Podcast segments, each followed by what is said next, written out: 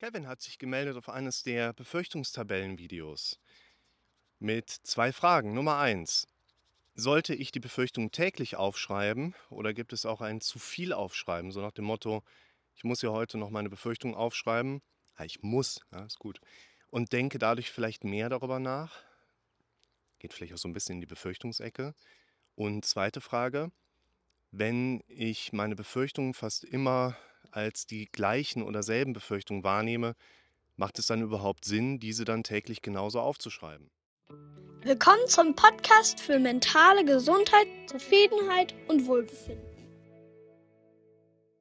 Das sind zwei sehr gute Fragen. Und ich denke, man kann beide Fragen sehr sinnvoll beantworten. Es war so, dass ihr euch damit flexibel euch äh, eure Befürchtungen anders anschauen könnt oder damit arbeiten könnt. Frage Nummer eins: Muss man immer jede Befürchtung jeden Tag aufschreiben?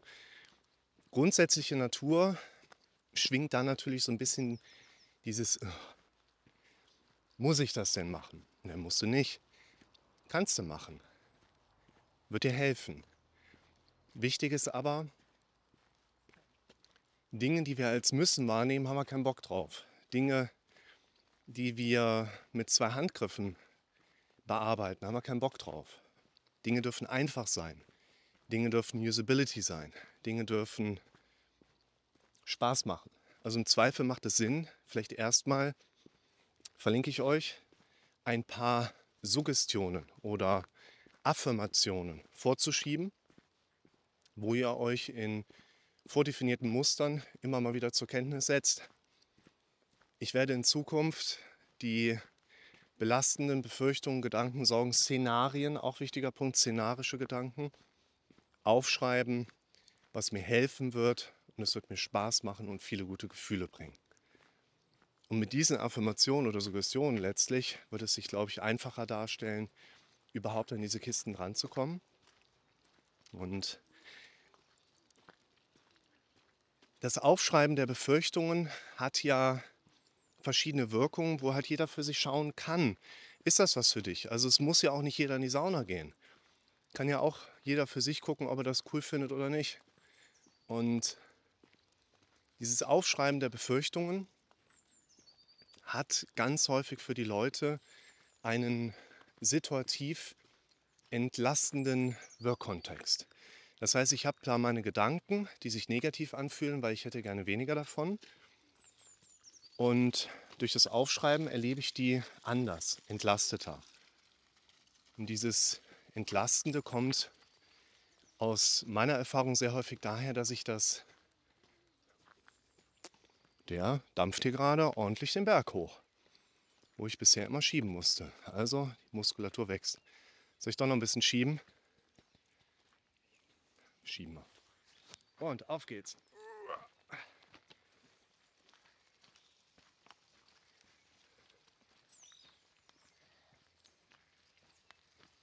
Mit Lutscher? Mhm. Alles klar. Guck mal da vorne, da wird wieder glatt. Mhm. Sitzen die Stare. Ist ja auch toll. Und dann fahren wir den gleichen Weg zurück. Da vorne links an den Schafen vorbei. Und da hinten schiebe ich dann wieder, okay? Einen Trecker. Ist er? Aha, da hinten. Ah, der biegt da. Okay, dann gib mal Gas. Das heißt, ich sag mal, wenn deine Nase läuft, kannst du Nase putzen. Und das solltest du nicht nur einmal am Tag machen, weil den Rest des Tages wird es ja dann theoretisch auslaufen. Ne? Das heißt, man kann schon sagen, es macht Sinn, jede Befürchtung theoretisch aufzuschreiben. Schreibe ich jede Befürchtung auf? Nee. Aber ich nutze es sehr gerne. Immer mal wieder. Und auch ich bin dann immer wieder überrascht, wie gut es doch funktioniert. Immer wieder lustig und oder angenehm und erfrischend überraschend. Und was ist los? Fährst extra lang, ne? Aha. Deshalb würde ich da auch empfehlen, fahr schön rechts.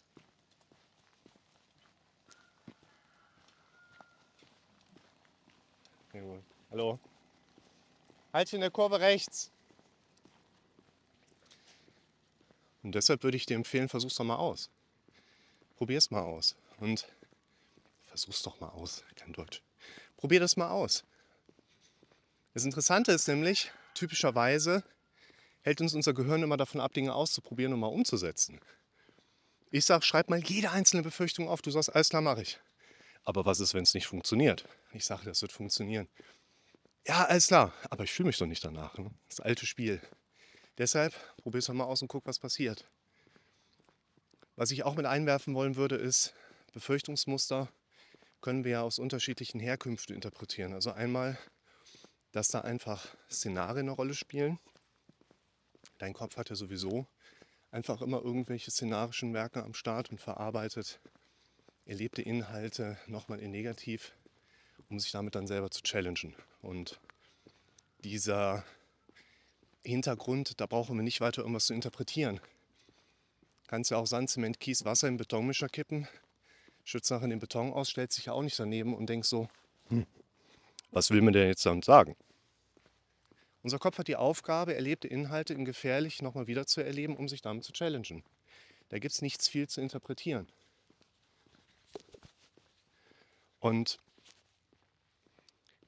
aus diesem Hintergrund heraus macht es vielleicht eher Sinn, Befürchtungen aufzuschreiben, um dieses situative Entlasten zu erleben.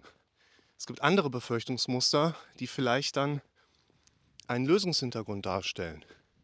Was ist, wenn ich in Urlaub fahre und vergesse was Wichtiges? Was ist, wenn ich auf irgendeinen Part meiner Zukunft nicht gut vorbereitet bin? Das heißt, das Aufschreiben meiner Befürchtungen soll ja den ersten Schreck vielleicht auch da rausnehmen, mir beim Durchatmen helfen. Also wenn ihr euch in diesen Befürchtungstabellen bewegt, finde ich persönlich, dass gerade das Worst Case abgraduieren eine Verständnisebene darstellt.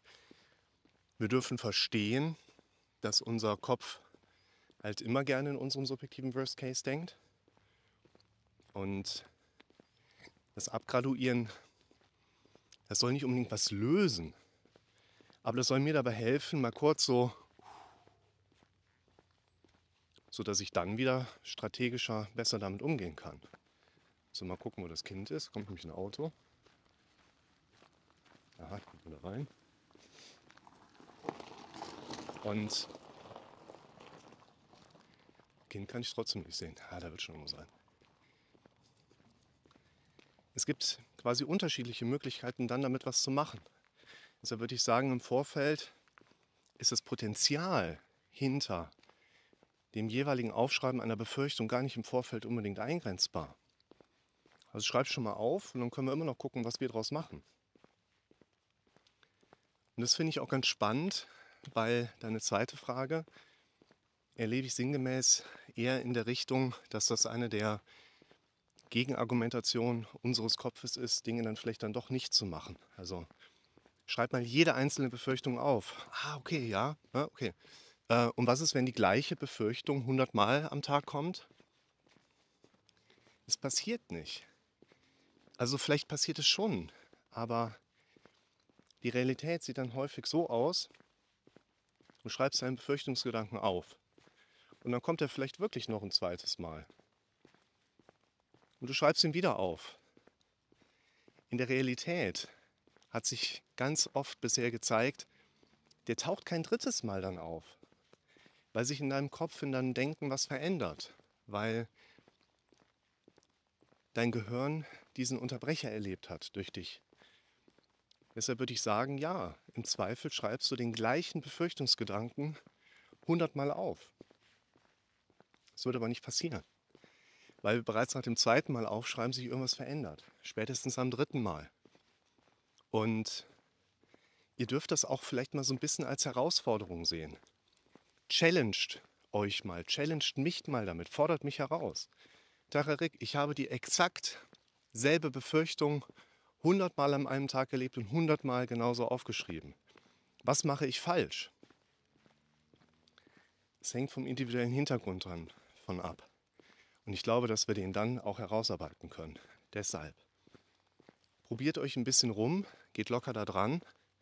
Letzten Endes sind Befürchtungsmuster selbst induziert und häufig gewachsen. Das heißt, unsere szenarische Verarbeitung bringt einfach mit der Zeit immer wieder Inhalte mit da rein, die dann schwerpunktmäßig wieder stärker verarbeitet werden, die dann wieder stärker mit reingebracht werden. Und diesen Kreislauf dürfen wir lernen zu unterbrechen. Und viele der Befürchtungen haben keine besondere Bedeutung. Da brauchen wir auch nicht psychoanalytisch irgendwo in der Kindheit oder irgendwo anders zu kramen. Das ist die Aufgabe deines Kopfes, in Szenarien zu denken und das Erlebte in gefährlich nochmal wieder zu erleben. Und wenn du das laufen lässt, dann wird sich das immer weiterentwickeln. Und eine der großen Denkfehler ist zum einen, dass wir diese szenarischen oder Befürchtungsgedanken als krankhaft definieren. Die meisten Probleme von fast allen Menschen, denen ich im Beratungskontext bin, bauen darauf auf, dass wir Menschen dazu neigen, eigentlich normale und gesunde Verhaltensstrukturen als pathologisch krankhaft zu kennzeichnen. Das dürfen wir aufhören, weil die meisten Dinge, die wir da erleben, eher für ein gesundes Denken sprechen. Und ein sehr großer Denkfehler ist dann häufig, dass wir glauben, diese Denkmuster seien krankhaft. Und dann gehe ich in die Klinik, dann gehe ich ins Psychopharmakum, dann gehe ich in die Psychotherapie und komme wieder raus, laufe dann wohlbehütet zwei Wochen irgendwo draußen rum und zack ist wieder so ein Szenario da. Und ich denke für mich, oh Scheiße. Ich habe einen Rückfall. Ah, ich dachte, ich wäre beim Berg. Ah, Mist. Nein, es gehört zum Leben dazu und ihr könnt locker bleiben. Keiner hat gesagt, dass nach einer erfolgreichen Psychotherapie keine negativen Gedanken oder Szenarien mehr auftauchen. Es gehört einfach zu uns dazu. Also insofern, nehmt das so ein bisschen als Challenge an, auch aus dem Hintergrund, dass derjenige, der die Challenge antreibt, mehr Kontrolle hat. Und schreibt mal eure Erfahrungen unten in die Kommentare, dass wir da einen gemeinsamen Austausch haben.